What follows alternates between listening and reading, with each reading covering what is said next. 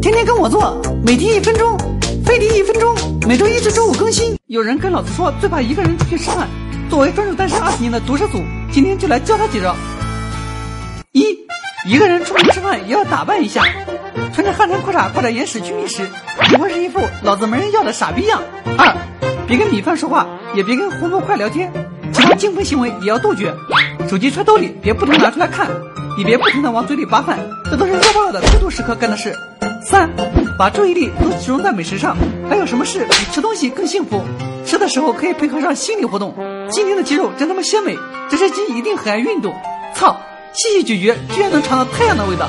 有时候根本不用说话，好好享受每一种食材在味蕾上跳跃的快感。就连商业小吃也能吃出法国大餐的感觉。到最后你会发现自己吃的香，别人根本不会觉得你落单很可怜。其实有一种幸福叫陪自己吃饭。老子最近看了有土自制的孤独的美食家，流着口水看吃货男神如何一个人吃出幸福，吃出逼格。河马公子飞碟说微博微信，多学知识，吃饭香。